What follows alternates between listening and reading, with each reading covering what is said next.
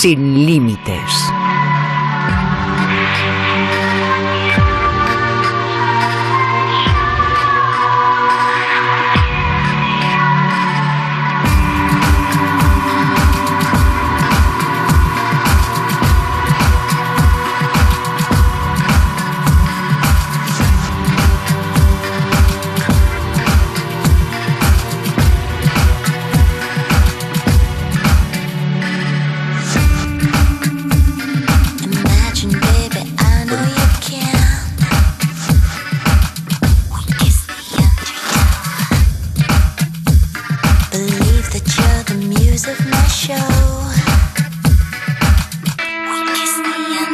Hablamos eh, de presidentes y el más allá, mucha información eh, relacionada con eh, los presidentes y sus creencias extrañas, esotéricas, mágicas, misteriosas, en Sin Límites, con Miguel Pedrero. Miguel, muy buenas, ¿qué tal? ¿Qué tal? Muy buenas. Hola, Miguel.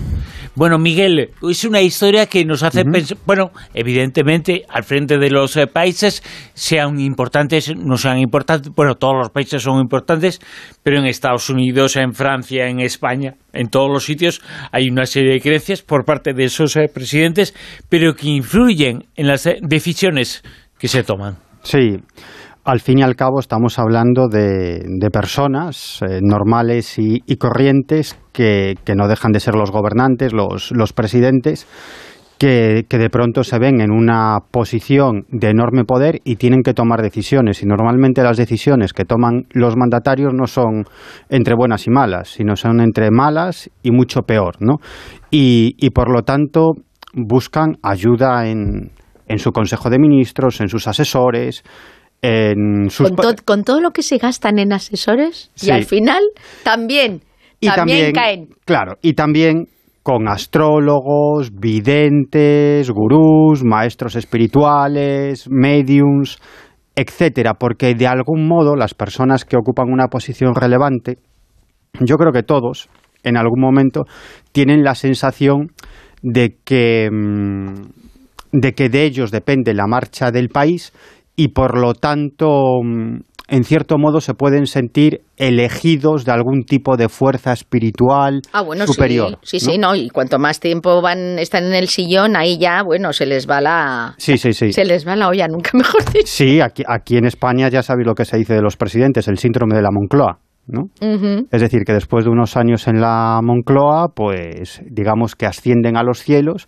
y se creen que, todas las decisiones que toman y, y, y, todo lo que hacen pues es fantástico y maravilloso y como existe esa tendencia por parte de los asesores y los ministros a hacer la pelota, a decir que bien, que grandes ideas tienes, pues al final se creen que, que todo vale y que, y que tienen ideas geniales, ¿no? Hablamos, eh, vamos a hablar eh, de casos eh, concretos de algunos presidentes. por ejemplo, el francés más importante, yo creo que es el más importante del último pues eh, después eh, de los últimos 30, eh, 40 años esa figura de Mitterrand. Mitterrand tuvo mucho que ver pese a su postura que podemos pensar que era ecléctica, que era racional. No, en absoluto. Era una persona con una serie de creencias y que se acercaba mucho al, mundo del el mediumismo. Hay una serie de fotografías, por ejemplo, yo recuerdo unas fotografías de Mitterrand en Rennes de donde supuestamente esa otra historia sobre mm. Jesús de Nazaret ahí se encontraría mm. Jesús, ahí se encontraría información sobre su relación con María Magdalena. Él fue a esa iglesia, fue a ese pueblo en el sur de Francia y se dejó fotografiar. Es decir, su mundo de creencias esotéricas no era oculto. Él informaba y era abierto, no se comentaba mucho, pero abiertamente lo decía y abiertamente se podía notar ese mundo de creencias. Pero hay mucho más. Mm. Sí, Mitterrand estaba muy interesado por la vinculación entre la política y el ocultismo y también por la política oculta, subterránea, los grupos de poder. ¿no?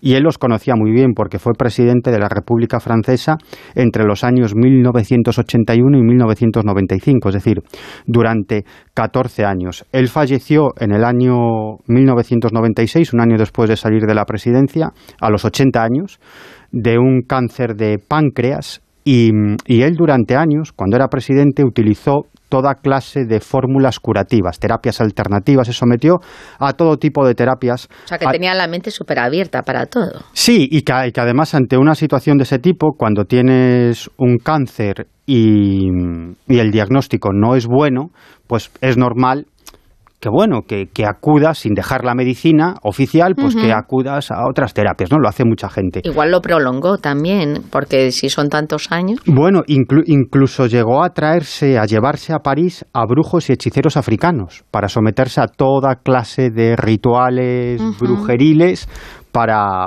para curar esa enfermedad y obviamente no lo logró. Murió en el año 1996 a los 80 años. Y unos meses antes de morir dijo, creo en las fuerzas del espíritu, hay algo. ¿no? Eso lo dijo poco antes de, morir. Pero bueno, lo cierto es que todos sus colaboradores más cercanos y los guardaespaldas coincidían en algo que no tiene nada que ver con lo esotérico, y es su ímpetu sexual. Veréis por qué os cuento esto. Él llega a la, a la presidencia de Francia, a la, presidencia, a la presidencia de la República, con 65 años, es decir, que no era un niño. ¿no? Sin embargo, y eso es muy conocido. Sí, tenía otra pareja. No, una no, tenía varias. Él llegaba a ver alguna noche a tres mujeres. Es decir, que los guardaespaldas los llevaban a un piso en París. ¿La misma noche? La misma noche. Esa misma noche a otro piso y esa misma noche a otro piso más. A ver a tres mujeres, ¿no? Es decir, que, tenía muchas relaciones con muchas mujeres. pero una le echaba las cartas, la otra le escuchaba y con la otra tenía relaciones. Exacto, sí, siempre estaba él siempre estaba rodeado de, bellezas. Y una de esas bellezas era una mujer llamada Elizabeth Tisser, que era una ex Miss Francia y, que, y una actriz que acabó convertida en astróloga. Comenzó a interesarse. Anda, mira, o sea que sin saberlo he acertado. Claro, claro, claro. Esta era una, una Miss, una ex Miss Francia, y actriz también, participó en películas, pero al final acabó decantando su vida profesional por la astrología. Y como era muy conocida, pues acabó siendo la astróloga y la vidente de muchos miembros de la Jet Set, ¿no? Y así fue como conoció a, François Mitterrand. ¿no? Ella siempre negó, negó, que tuvieran una relación sentimental o sexual. ¿no? Ella siempre dijo que en realidad Mitterrand lo que quería era consultarle cuestiones astrológicas. ¿no? Ella publicó unas memorias donde contaba algunas de las conversaciones que mantuvo con Mitterrand, donde le preguntaba sobre toda una serie de cuestiones de política nacional e internacional, pero la prensa no se lo creyó mucho, ¿no?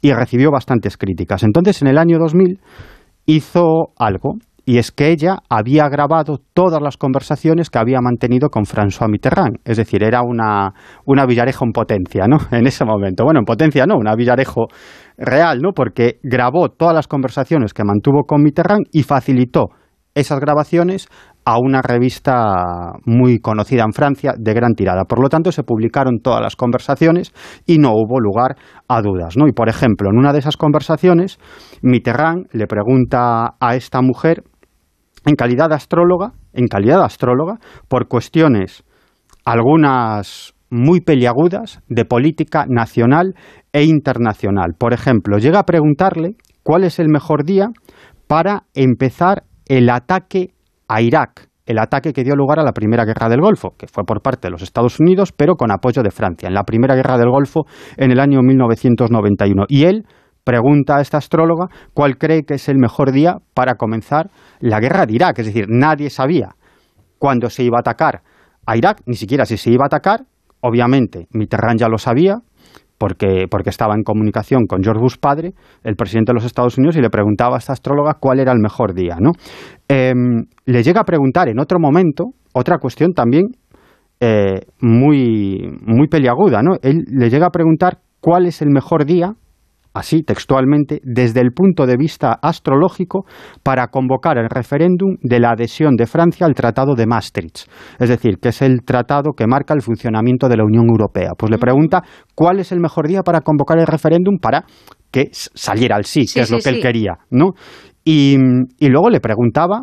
Que estuvieran los astros propicios, claro. Propicios. Le llega a preguntar también por sus colaboradores, que haga la carta astral de ministros y colaboradores, e incluso se llega a basar en determinadas cartas astrales para elegir a algún ministro y alguno de sus asesores. Le pregunta cuáles son los mejores días para hacer comparecencias públicas y le pregunta cuestiones personales, ¿no? Qué dice la astrología o ella como vidente, cómo ve ciertas cuestiones personales. Por ejemplo, François Mitterrand tenía una hija secreta, ¿no? Que luego salió a relucir y la acabó reconociendo, ¿no? Pero en ese momento era una hija secreta y, sus asesores tenían mucho miedo que eso saliera a la luz, que lo utilizara la oposición porque creían que le podía hacer mucho daño. Luego no fue para tanto. Cuando salió, pues no tuvo mayor repercusión, ¿no? Pero en ese momento los asesores creían que sí podía tener esa repercusión, ¿no? Y entonces le preguntaba a esta vidente cómo debía actuar de cara a su hija, a esa hija secreta, ¿no? Si debía reconocerla, si no debía reconocerla, cómo debía ocultarla, etcétera. Y le encarga los horóscopos, atención, de Saddam Hussein, de George Bush padre y de otros mandatarios antes de tener encuentros con ellos, antes de tener reuniones con ellos, pues él obviamente pedía informes o le entregaban informes los servicios secretos, ¿no? Porque claro, todas esas reuniones del más alto nivel se preparan y reciben mucha información los presidentes, pero él también quería saber las cartas astrales. Y, y, bueno, y, a esta mujer, a, Elizabeth Taser, le, preguntaron los periodistas en, en, una ocasión, vale, ¿cómo consiguió ganarse la confianza de Mitterrand? Porque una cosa es que fuera astróloga, ¿no? que fuera una mujer muy guapa, ¿no? con lo cual ya generaba cierta atracción ¿no? por parte de Mitterrand, ¿no? pero ¿cómo se ganó su confianza? Y ella dice lo siguiente, dice que a principios del año 1989 ella le dijo a Mitterrand que la luna llena del 10 de noviembre de ese año, de 1989, marcaría el fin del comunismo. Y curiosamente, el 9 de noviembre del 89, es decir, un día antes, cae el muro de Berlín. ¿no? Y dice que a partir de ese momento, Mitterrand constantemente la consultaba determinadas cuestiones, como digo, de política nacional y de política internacional. O sea, que se la creyó totalmente. Sí, sí, sí, sí. sí, sí. Hablamos ahora de la figura de Nixon y de la guerra de Vietnam, que es uno de los acontecimientos importantes durante el mandato de Richard Nixon. Sí, es verdad. Em, Richard Nixon, que fue presidente de los Estados Unidos entre el año 1969 y 1974, y como todo el mundo sabe, dimitió a causa del Watergate, ¿no? Fue el, primer presidente de los Estados Unidos. Ah, ahí no le indicó bien el evidente. No, no, que, tuvo que dimitir. Y él mantuvo una relación, en este caso se sabe que no sentimental, sino una relación profesional con una conocida astróloga y vidente, Jan Dixon. ¿no? Y de hecho, en los archivos nacionales de Estados Unidos existen varias cintas de conversaciones en el despacho oval entre Richard Nixon y esta vidente, Jan Dixon, con la que también se intercambiaba numerosas cartas. ¿no? Esta mujer es, eh, era muy conocida, era muy famosa. Sí, digamos eh, que era una especie, salvando la distancia, para que, pero alguien tan relevante, no importante, relevante, eh, como en nuestro país eh, fue en su momento Octavio Cebes o fue Rapel. Es como si el presidente de España hubiera tenido contactos eh, con Rapel y Rapel hubiera dicho, o el marqués de Araciel encaja más porque el marqués de Araciel tenía una visión más aristocrática de, de sus relaciones personales. Bueno, pues Jane Dixon era de esos. Y Jane Dixon también es evidente, esta mujer, eh, esta medium había muchas dudas sobre la autenticidad de las cosas que decía. Bueno, muchas dudas no, no había ninguna duda sobre la autenticidad de las cosas que decía. Pero ella en esa época era muy popular. sí, evidentemente, pero era todo mentira. Sí, claro. E-, ella, nació en el año 1904 y ella se creó una biografía un poco fantástica o bastante fantástica. ¿no? Ella llegaba a decir que cuando era una niña, una gitana, le vaticinó a su madre que de mayor sería una astróloga mundial, mundialmente conocida y que iba a asesorar a las personas más poderosas del mundo. Es decir, que, se quería mucho ¿no? Mm. a, sí misma. En el año 1939 se casa con un industrial del automóvil muy adinerado y empieza a trabajar para él. Pero a la vez, como era aficionada a la evidencia, a la astrología, y como este hombre era un hombre muy importante, pues empieza a codearse con la jet set, con la clase política, la clase aristocrática, la clase empresarial, y entonces comienza a hacer vaticinios astrológicos a toda esta gente y al final acaba por influencias de estas personas tan importantes, acaba trabajando en, en periódicos como astróloga y en, populares shows de, de, televisión. Y llega a tener una gran eh, reputación como psíquica. ¿no? Pero a ella le viene la fama, realmente la fama mundial. La fama mundial en el año 1956. Ella concede una entrevista a una revista muy conocida que se llamaba Paradigm Magazine en los Estados Unidos y ella dice lo siguiente, hace este vaticinio, dice que en el año 1960 ganaría las elecciones en Estados Unidos un presidente demócrata y que ese presidente demócrata iba a morir durante su mandato, durante ese primer mandato. ¿no? Efectivamente, en el año 1960 gana las elecciones John Fitzgerald Kennedy. que es asesinado. Ella llega a decir luego que le dijo al periodista no que iba a morir durante su mandato, sino que iba a morir asesinado, pero que el periodista no se atrevió a publicar eso. Bueno, lo cierto es que acertó, pero ahí ya veréis las contradicciones, porque en el año 1960, cuando tenían lugar la, la, campaña electoral para las elecciones, ella llega a vaticinar que Fitzgerald Kennedy va a perder las elecciones. O sea, fijaros, ¿no? Fijaros, ella se hace mundialmente famosa en el año 56, o sea, se hace famosa después, cuando en el 63 matan a Kennedy, ¿no? pues muchos periodistas, pues claro, van a esa entrevista, ¿no? Y, empieza a, circular por todos los programas de televisión, de radio, le preguntan por otros de sus vaticinios, pero claro, hay una contradicción, porque en el año 1960, claro, como acabo de decir, pues dice que, que, Kennedy no va a ganar las elecciones. Ah, un fallito, fallito. Y, fijaros, eh, tiene tanta fama que una periodista muy conocida, Ruth Montgomery, escribe un libro sobre ella, una biografía autorizada, ¿no? que se titulaba, y se titula la bola de cristal, la fenomenal Jane Dixon. Llegó a vender 4 millones de ejemplares en los Estados Unidos. Mía. 4 millones de ejemplares. Y claro, la acabaron fichando para los horóscopos de todas las revistas e incluso ella murió en el año 1994, muy mayor, pero incluso de muerta dio que hablar, porque en, ella se basó un principio matemático. ¿Así? ¿Cuál? Sí, el efecto Dixon, ¿no? que, que, bueno, es un principio matemático que Mm, que, desarrolló un matemático bastante conocido y lo que viene a decir es un principio matemático estadístico, lo que viene a decir es que los videntes lo que hacen es promover sus aciertos, que son pocos, para ocultar sus fallos, que son muchísimos, ¿no? Mm. Y para justificar eso, pues se basa en un principio matemático, ¿no? Que desarrolló este, este científico, ¿no? Y, y ella, por ejemplo, llegó a vaticinar que la Tercera Guerra Mundial iba a empezar en el año 1958 en China, ¿no? Que los soviéticos iban a pisar primero la Luna, un astronauta soviético antes que los americanos, y eso, y que Kennedy perdería las elecciones, que las ganó, ¿no?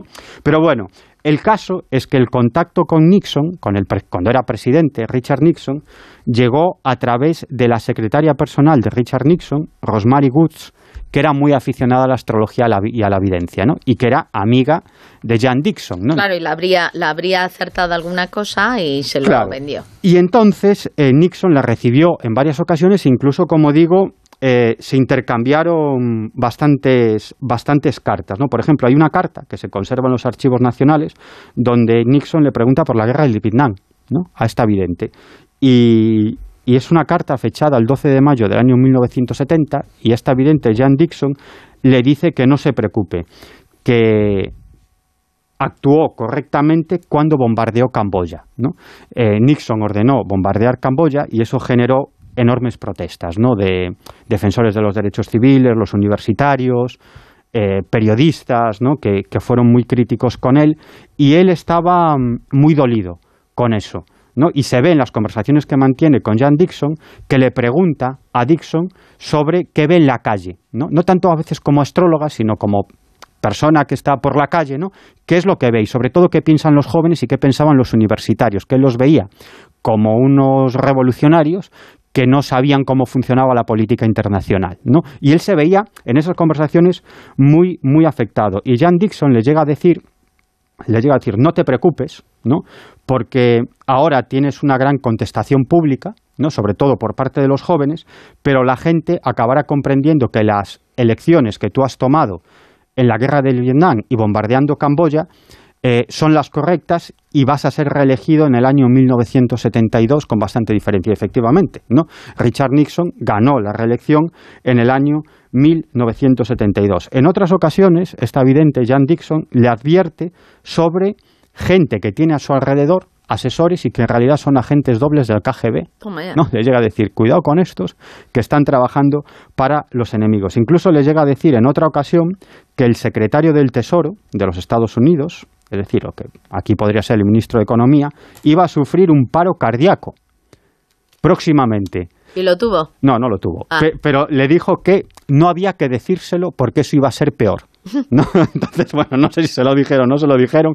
En otra ocasión le dice que el alcalde de Chicago, Richard Daley, Em, que estaba conspirando para presentarse por el Partido Republicano como candidato a la presidencia y que por lo tanto debería atarlo en corto, es decir, vigilarlo y, no darle mucho margen de actuación porque quería hacerle la cama. Y luego hay una cinta muy interesante, una cinta de 36 minutos, 36 minutos de una conversación en el mismísimo despacho Oval entre esta vidente, Jan Dixon, y Richard Nixon. ¿no?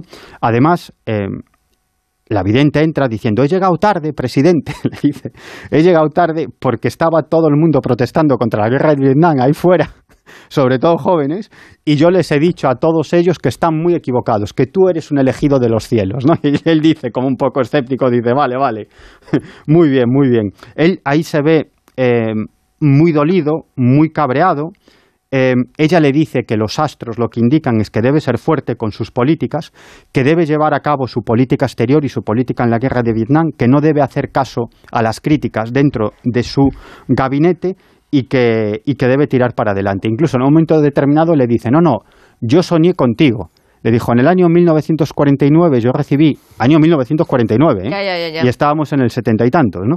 Y dice, yo recibí una inspiración y me habló de ti, que ibas a ser un elegido de Dios para salvar Estados Unidos del caos y del comunismo. E incluso le llega a decir en esa conversación un nombre propio, Paul Nietzsche. Paul Nietzsche en ese momento era el negociador de los Estados Unidos en los acuerdos de control de armas nucleares con los soviéticos y le dice, no te fíes de él porque es prosoviético. Ha sido tocado por el KGB y está colaborando demasiado con los soviéticos. No te, fíes demasiado de él. Y al final, cuando están terminando, le dice, bueno, le dice Jan Dixon, dice, creo que puedo hacer algo por ti, ¿no? para recibir, para que sigas recibiendo apoyos, ¿no? Dice que ella tenía mucho contacto con grupos muy importantes de estudio de la Biblia, ¿no? Y llega a decirle que va a hablar con los líderes de esos grupos de estudio bíblico para que apoyen a Nixon en esos momentos tan difíciles donde tenía tanta contestación en la calle y en los medios de comunicación por su política exterior. Hablando de la Biblia, la Biblia habla mucho de Dios, evidentemente, y había un presidente norteamericano que hablaba con Dios. Bueno, efectivamente. Y, dejó alguna tierra como la Biblia.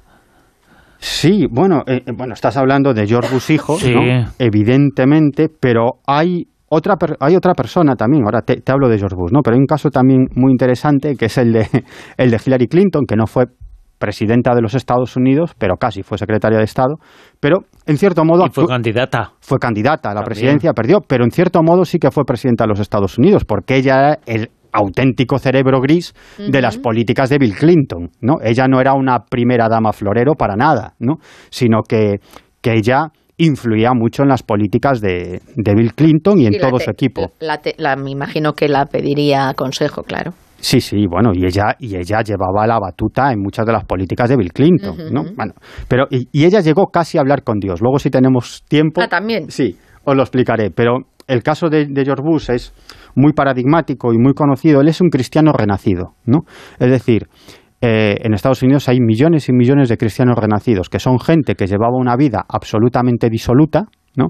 nada que ver con la religión, y que en un momento determinado reciben la inspiración del Espíritu Santo y se convierten en devotos cristianos. ¿no? En ejemplos. Sí, sí, pero, pero en devotos cristianos fundamentalistas, ¿no? De, de, esas iglesias protestantes evangélicas que están tan extendidas por Estados Unidos y ahora también en Latinoamérica, ¿no?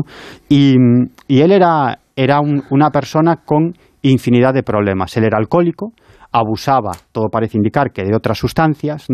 Em, todos los negocios que había intentado poner en marcha se habían ido al traste y siempre lo acababa sacando de, del pozo Papabus, que fue el vicepresidente de los Estados Unidos, presidente, director de la CIA, etcétera. Pero él se sentía como un fracasado. ¿No?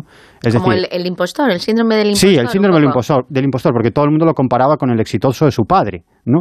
Y entonces él estaba muy mal. Y mm, a los 40 años, un amigo de juergas, que se llamaba Bob Evans, ¿no? decide llevarlo a un grupo de estudio bíblico. ¿no? Y él entra allí y parece que ve la luz. ¿no? Es decir, él dice que tiene como una experiencia mística, la primera vez que va a uno de estos grupos de estudio bíblico con Bob Evans, ¿no?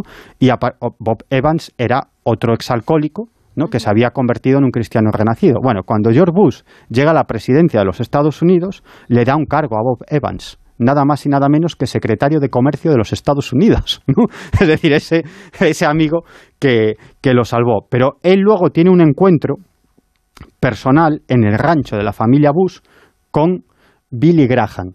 Billy, Billy Graham es un, eh, era, porque falleció hace algunos años, era un telepredicador muy conocido, un enorme poder, porque controlaba a, a, muchos representantes, a muchos senadores del Partido Republicano, era el líder de los cristianos fundamentalistas en los Estados Unidos, ¿no?